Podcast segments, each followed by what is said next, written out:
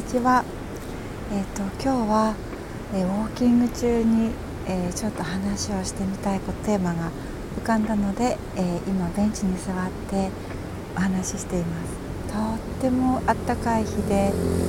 桜の最後のまだ見頃の最後の後半で目の前にはしだれ桜が本当に美しく咲き誇っています本当に美しいですねと4月も今日は、え4月の10日？11日でしょうか？新しい生活または、え、職場とか学校とか何か新しいスタートを切ったという方も少なくないのではないかなと思います。で、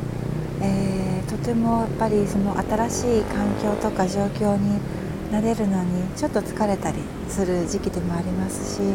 今は、えー、少し宇宙的な話になるんですがすごくすごく強いあの光のエネルギーが降り注いでいますのでちょっと疲れたりあの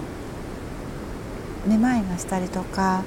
あのちょっとこう自分の軸がこうぐらついたりとかするようなあの影響が出る可能性があるので。たくさん休むようにすればいいかなと思います私もできるだけ休むようにしています。でえっととても今すごくお伝えしたいなと思っていることが一つあります。それはもう魂の声をごまかさないことということです。私たちはずっと心の内側にあるこうしたいああしたいという本当の願いというものに蓋をして外側のこう評価とかうーんそういったものをこ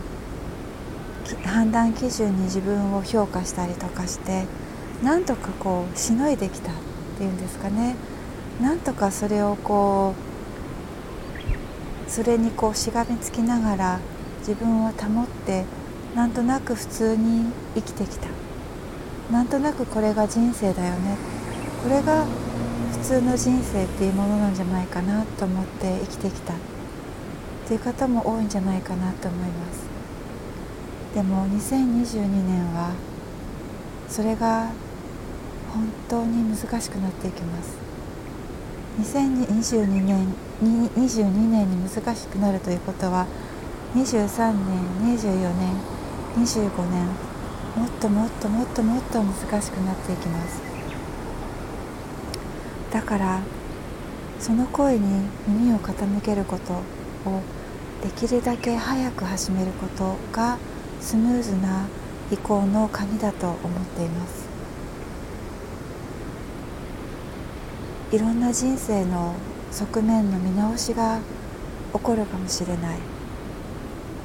自分と向き合う必要が出てくるかもしれない。でもそれをしていくうちにどんどんどんどん人生が好転していきます。そして自分が本気で人生を魂の目的と同調させようと思った時宇宙はその実現のために素晴らしいミラクルを起こしてくれます。ぜひそれを起こす勇気を持ってください。そして今回の人生を最大限生ききることを選択しましょう。